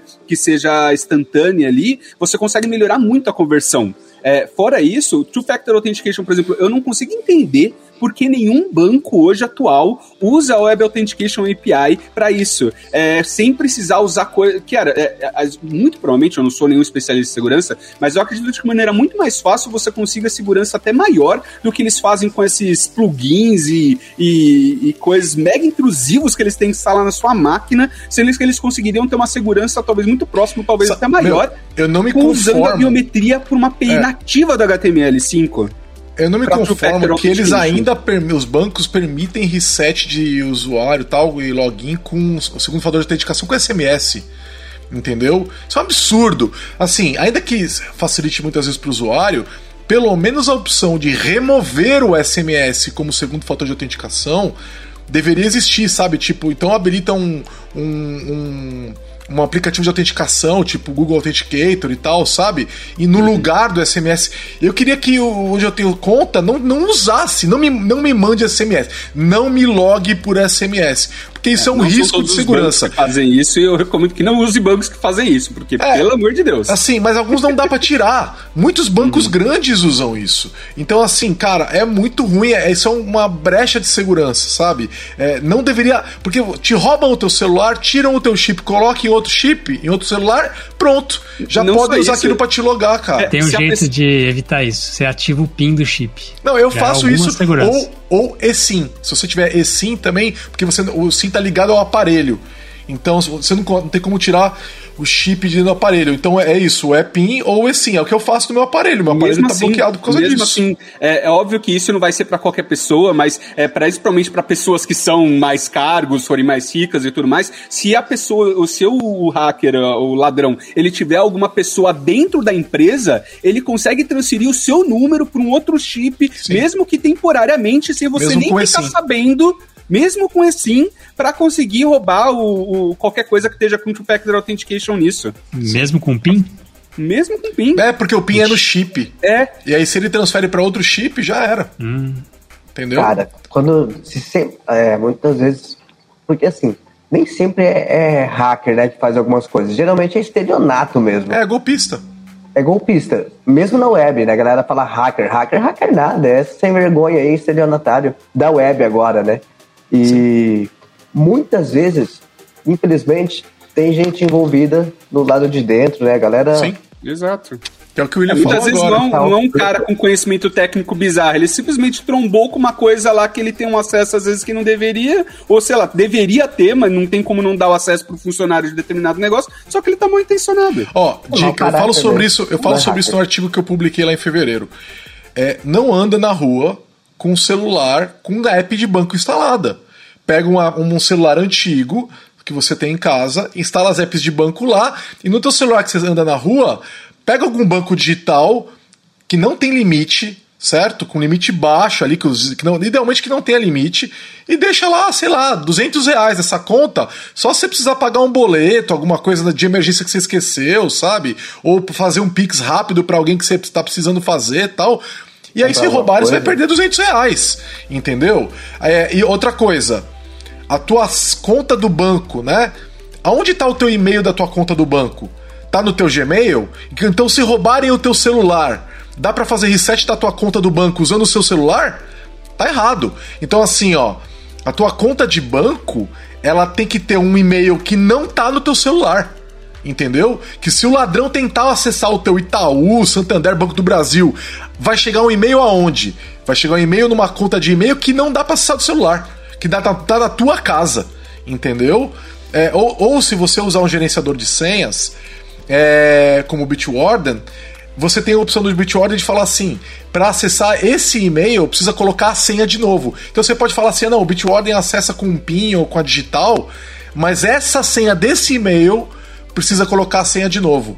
Tá? Então pronto, te roubaram o celular, não, não dá para acessar aquele e-mail do mesmo jeito porque tá tudo bloqueado. Cara, então dá para fazer o um podcast inteiro só falando é, sobre isso, cara. Exato. A gente tá desviando, tá falando de segurança de informação. É isso. Vamos voltar no assunto aqui. Eu queria passar para um próximo assunto só que eu acho que é bem importante, que é os novos recursos de privacidade dos navegadores. É, então assim, tá, cara, tá rolando. Ah. Eu acho que a gente podia pelo menos citar o Pasquis, que a gente falou um pouquinho de futuro disso. Ah, sim, de como é verdade. matar de verdade os passwords. Então vai, fala aí. Tá. Acho que só para completar esse ponto que a gente está falando de matar passwords, né? É, e tudo que a gente falou até agora, que a API de Web Authentication, que ainda não dá para matar completamente, né? Porque a gente está dependendo de um device físico para conseguir isso, né? Indo nesse, nesse acordo geral que o Gênio citou entre todas as principais empresas de tecnologia, a novidade do momento que já está começando a ser implementado, é, tanto pela Apple quanto pelo Google e diversos players do mercado, é uma novidade chamada Passkeys, que é a ideia de eu conseguir ter uma nova tecnologia a nível de software, é, que ela pode ter integração com biometria e tudo mais, mas que ela gera um, um, um password, uma chave é, criptogra criptográfica ali, que ela pode ser usada para autenticação e essa, essa chave ela não está conectada diretamente com um device. É, e você pode utilizar, transferir ela de devices e inclusive passar para tanto para device quanto para outras pessoas, se você quiser e tiver a sua intenção. E a ideia é que no futuro, inclusive, você possa criar pesquisas, inclusive temporárias. Imagina, por exemplo, que você tem um, um uma, uma locker é, na, na, na, sua porta, você colocou lá um, um, um locker inteligente lá, é, que é senha, tem a senha, e você cria uma senha temporária para um amigo seu que precisa entrar na sua casa quando você não estiver lá. E você possa criar pesquisas, inclusive, temporários, inclusive, variando do seu pesquisa principal lá, para conseguir é, passar isso. E daí a gente finalmente vai chegar no momento onde a gente vai ter a tecnologia necessária para matar passwords de base já está sendo implementado e provavelmente ano que vem a gente já vai começar a ver é, isso. Vai estar tá, inclusive disponível na web a partir da própria page Web Authentication API, vai ser um, um, uma, um subtype de, de chaves biométricas da API principal lá. E a gente ano que vem provavelmente já vai começar a entrar em caráter experimental para a gente poder utilizar. E, cara, isso, eu acho que isso vai, é, vai, vai ser uma, assim, com esses players de mercado realmente investindo nisso dessa maneira, é, vai ser uma enxurrada em cima de todas as empresas. E, e, cara, o que eu falo que hoje eu sinto falta dos bancos usando a API de Web Authentication para fazer certas coisas, para pesquisa, eu acho que eles vão ser forçadas a, a, adotar de alguma forma, porque não, não vai ter como. É, a Microsoft também já está nessa jornada de passwordless há bastante tempo. E eles empurrando isso no Windows e com o Active Directory nas empresas, é, isso começa a ganhar adoção, né? Então é, eu acho que é, ela tá junto nesse consórcio aí, nesse esforço conjunto aí. Exatamente, e... a Microsoft participa no Work Group da W3C com WebFN ativamente. É, e até comentando esse esquema que eu falei de, é, de é, passar, é, compartilhar a sua, a, a, sua pesquisa, mesmo, digamos que você compartilhasse a sua pesquisa principal, primeiro, você poderia mudar, obviamente, né? Segundo, é, é diferente você compartilhar senha, porque você não está compartilhando uma coisa visível, le, le, você está compartilhando uma chave biométrica, sabe? É outra, e, e, esse compartilhamento, normalmente, ele também é feito é, através de um mecanismos seguros que você precisa de uma coisa biométrica, você precisa de um device físico para o compartilhamento, sabe? Então, mesmo a, a, maneira, a padronização de compartilhamento vai ser absurdamente mais segura do que simplesmente compartilhar uma senha. Então tem muita gente inteligente trabalhando num consórcio gigantesco para que isso possa ser feito de maneira aberta, em padrões abertos, que todo mundo possa implementar e de maneira bem segura. Vamos ver se eles entregam isso nesse prazo, porque é um problema difícil de resolver. A última vez que eu li, eles ainda estavam bem ainda na metade do caminho ali. Vamos ver Cara, se eles terminando Se você for ver os vídeos do Google I.O., já estão falando sobre isso, inclusive já tem prévias de como vai ser a API. E a última, a última conferência grande da, da Apple, né, a, a WDC, WWDC, é, eles falaram fortemente sobre isso. E todo mundo está falando que ano que vem já vai ter os primeiros previews abertos para o pessoal começar a testar, né? As primeiras é. APIs, nem que seja em beta, sei lá, num Chromium da vida, num, num canal, como Canary, coisa do tipo.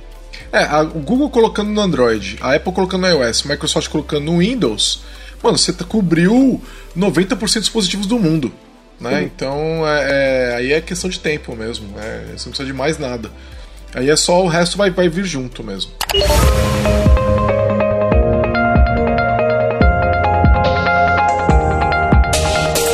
Trabalhe na Lambda 3 de qualquer lugar do Brasil. Estamos com várias oportunidades abertas para atuação remota full-time.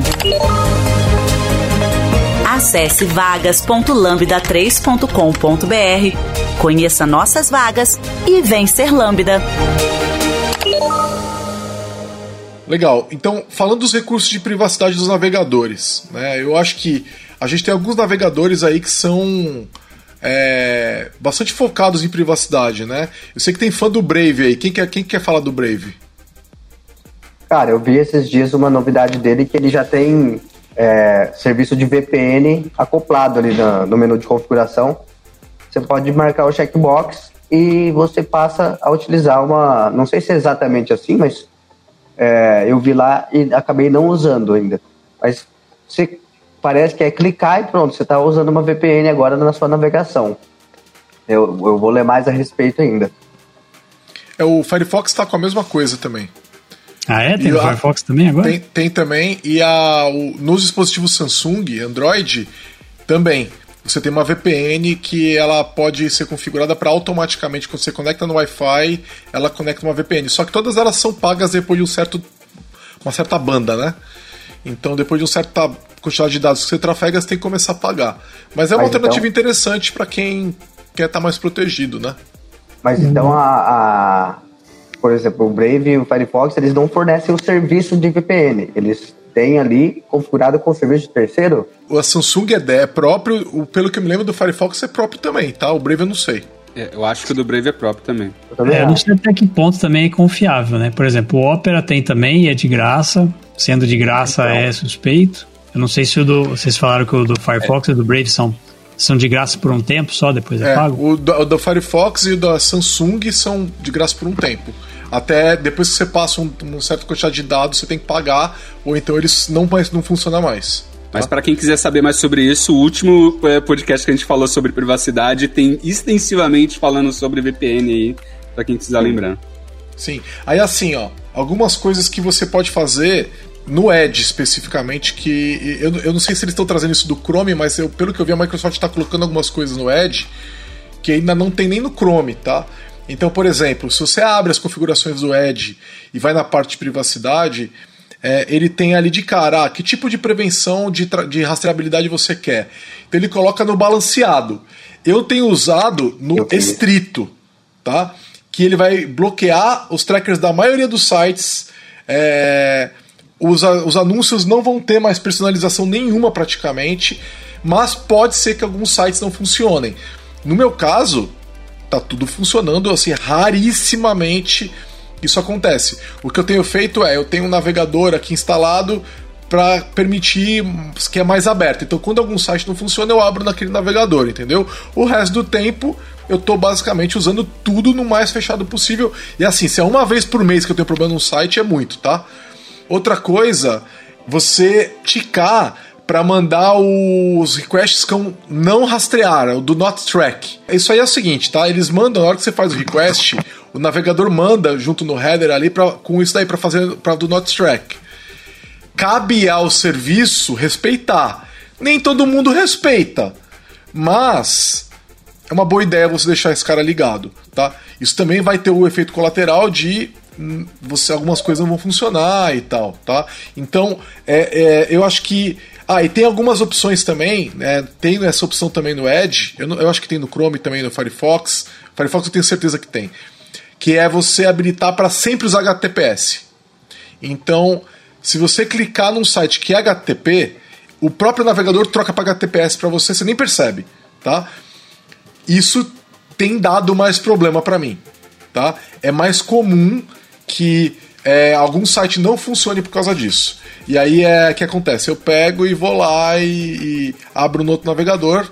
Então, o que para mim é surreal que a gente tem ainda tantos serviços que não estão suportando HTTPS ainda, tá? Mas é, é importante entender que esse aí pode causar algum problema, tá? É, o, que foi a mesma coisa. Falou porque você falou das opções de segurança e privacidade do Edge, eu não sei se é exatamente a mesma coisa, mas o Chrome também tem para o usuário do Chrome que é, entrar na parte de privacidade e segurança lá e depois na parte de segurança, ele tem três opções lá, a proteção padrão, que é que vem, né? É, a sem proteção nenhuma, obviamente você não quer essa, e tem a proteção reforçada, que eu não sei o quão próxima ela é da estrita do, do Edge, é, mas que vem com coisas extras aí que não é a padrão. Então, também sugiro fortemente que ativem isso.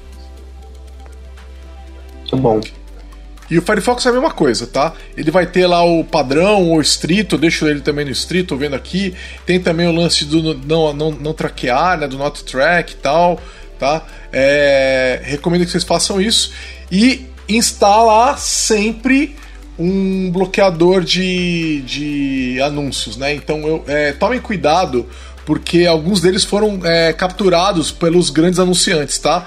Então, por exemplo, o uBlock foi vendido, eu não sei nem se foi pro Google, pro Facebook, não me lembro. E aí eles, tipo, bloqueavam tudo menos o Google, sabe? E aí o que acontece é que os caras forcaram o uBlock e agora tem o uBlock Origin. Então o uBlock Origin é um bom é, é, bloqueador Isso. de anúncios é o que, é, que você pode confiar. O Brave bloqueia, bloqueia por padrão, né? Sim. Firefox também, né? Eu, eu, quase não vejo anúncio no Firefox. Não, o Firefox não é por padrão, não, mano. Não? Você deve não. ter alguma coisa aí. É, você deve ter alguma coisa aí. Às vezes Verdade, instala e esquece. deixa eu dar uma olhada. é, mas é, eu tenho no Chrome aqui o, o Block Origin também aqui pro padrão e tudo.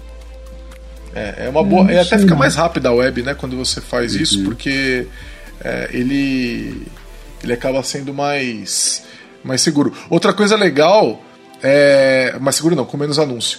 Outra coisa legal no Firefox são os containers, tá? Então, que não tem nenhum outro navegador. Que é assim, é como se você tivesse várias janelas de vários, perfis, é, vários perfis no, no Chromium, no Edge, né? É, acho que o Brave deve ter também, porque também é baseado no, no Chromium, né? É, onde, é, na mesma janela do navegador, você tem. É, elas são completamente separadas. Então, por exemplo, é, a hora que você, que você habilita isso no, no, Firefox, ele já cria alguns containers por padrão. Então, por exemplo, o container de banco, coisas de banco. Então, o que, que você faz? Você vai, você tem, vai acessar algum banco online, Itaú, Bradesco, Santander, Nubank, o que for. Você fala, não, eu quero abrir o site do Nubank no meu container de banco. E aí, ele sempre que você acessar o Nubank, ele automaticamente abre no container de banco. Por que, que isso é legal? Porque se por algum motivo a, o, o site do banco tem algum, é, alguma vulnerabilidade, é, não dá para um outro site malicioso aproveitar essa vulnerabilidade com cross-site scripting, por exemplo, tá? Por quê? Você está normalmente navegando no container padrão.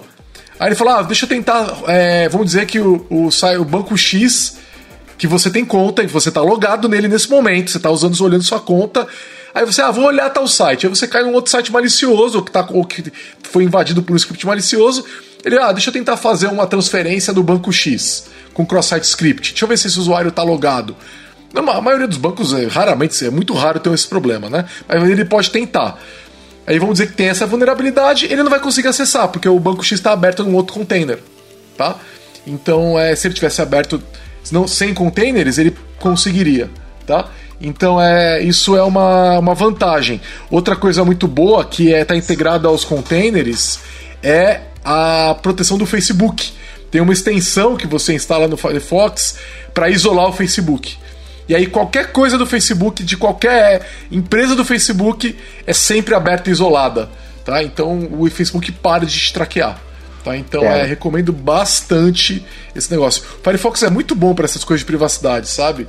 É, então é, é, bem legal. Nos outros navegadores, o que você pode fazer é criar um perfil separado, tá? Então você tem um perfil só para acessar o Facebook, por exemplo, e aí os, os, cookies de terceiro do Facebook não vão funcionar no seu, no seu perfil principal. É, eu não acesso o Facebook, na verdade, mas eu acessando sites que usam os widgets dele, eu estou sendo traqueado mesmo assim, né? É, mas sem o perfil, né? Então vamos dizer que você ah, ainda entendi. tem a conta no Facebook, tá? É, ele vai complementar o teu perfil com os sites que você visita. Entendeu? Cara, o Facebook não tá me dando a minha senha. Mas deixa pra lá. Não é, consigo é, assim, minha senha. Já mandei no documento f... três vezes. Não consigo tirar minha senha. No Facebook você consegue ir lá e falar assim: não quero que você faça isso, tá? Nas configurações de privacidade do Facebook. Se eles respeitam ou não, isso é outra discussão, mas tem essa opção lá também. De traquear, fala? É. Entendi.